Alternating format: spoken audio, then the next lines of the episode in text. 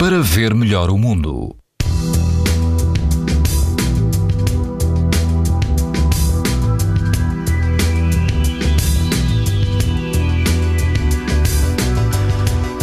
Esta terça-feira, quase todo o país apresenta risco muito alto de exposição à radiação ultravioleta.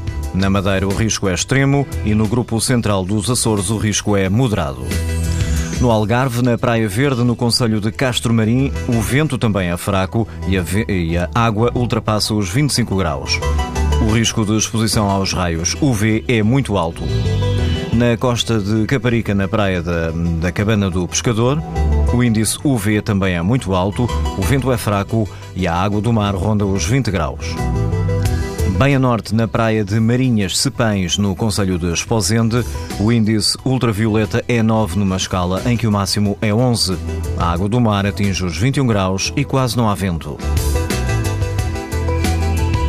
Pode ouvir estas informações no site da TSF e também em podcast. Para ver melhor o mundo, uma parceria Essilor-TSF.